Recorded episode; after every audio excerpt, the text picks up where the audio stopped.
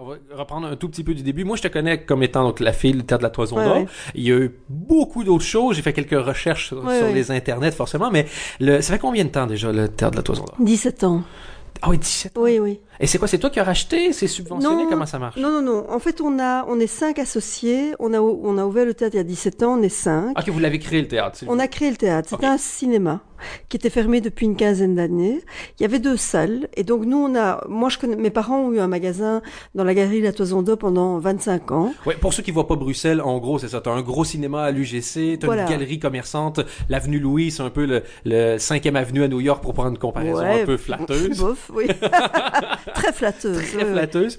Et euh, donc, voilà, ça, à l'intérieur de ces grilles-là, t'as le théâtre de la Toison d'Or qui est un 300... 280? 396 galeries La Toison d'Or, mais c'est. Non, non, non, le nombre de places dans le théâtre. Ah, 220. 200, pardon, donc 220 Voilà. places avec euh, bon, une programmation euh, à l'année. Donc voilà, pour Voilà. situer pour ceux qui ne sont pas Voilà. nécessairement tous Et donc, donc pour revenir, donc moi j'étais une comédienne, simplement j'étais une comédienne, et euh, j'ai, je, je me suis entourée d'une équipe de gens qui n'étaient pas du tout comédiens, pas du tout artistes, et on s'est dit tiens est-ce qu'on n'ouvrirait pas un lieu? Parce que moi je, pro, je, je, je me produisais déjà toute seule dans des lieux comme la le théâtre de la Samaritaine à Bruxelles qui est un petit café théâtre, et chaque fois que je faisais quelque chose ça marchait, il y avait du monde, et on s'est dit tiens c'est un peu bête, pourquoi pas essayer de trouver un endroit où je pourrais plus m'installer et, euh, et puis aussi produire d'autres gens.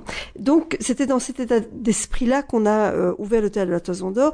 On était cinq et je me suis entourée de mon mari, Albert, de Sylvie Rager, qui comme Albert avait été ingénieur commercial, donc tous les deux ils ont étudié Solvay à l'ULB, donc c'est des gens plutôt sérieux.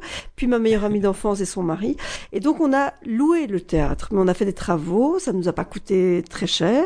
Et pendant 17 années on a loué et depuis cette année on est propriétaire. Ah, ben je, Voilà. ça, je savais même pas. Ouais, ouais. Et euh, à, à Bruxelles, c'est un théâtre qui a l'image. Moi, c'est les premières images que j'avais, c'est donc théâtre bruxellois, euh, très gay-friendly. Ouais. Et je m'étais demandé pendant un bout de temps si t'étais lesbienne ou pas.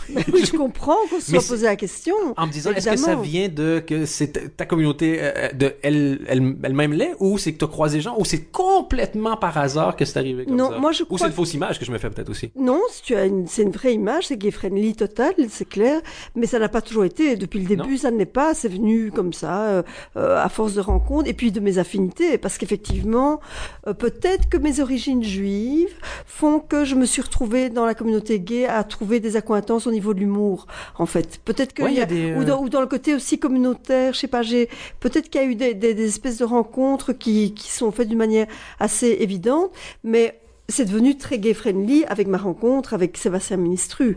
Donc quand, quand j'ai rencontré Séba il y a maintenant euh, euh, 13 ans et qu'on a fait notre premier spectacle ensemble, c'est plus ou... il y a eu une pièce avant lui qui était très gay-friendly, mais après c'est vraiment ma rencontre avec lui qui a été déterminante à ce niveau-là. C'est vrai qu'il est très peu hétéro, Sébastien Mitterrand. Très peu hétéro. Très- on va pas se mentir. Non, non. Très peu. Non.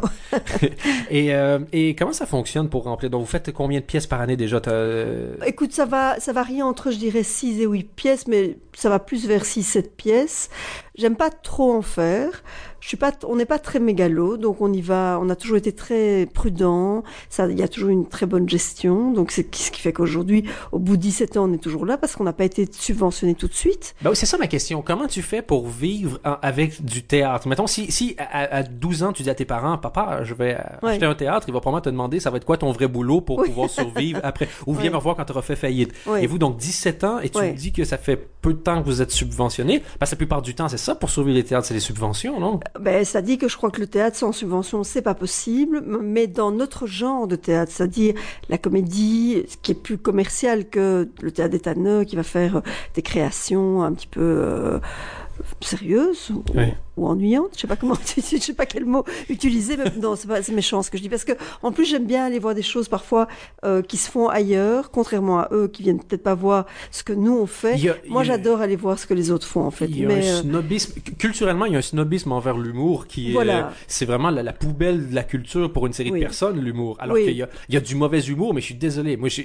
j'aime aussi, on dit, lire des livres compliqués ou checker oui, des trucs plus prises de tête. fond. Mais il y a des trucs eh, qui se, il y en a qui se cachent derrière le fait que ce soit prise de tête pour simplement masquer le fait que c'est de la grosse bouse. hein. Ben, il y a rien derrière, quoi. En fait, c'est Ah, vraiment des gens qui, qui se touchent et qui, qui se racontent des histoires. Maintenant, ceci dit, dans il y a des théâtres euh, dits sérieux ou dits plus intello, où il y a des choses fantastiques qui s'y font. Et pour ces gens-là, pour ces théâtres-là, c'est normal que la subvention...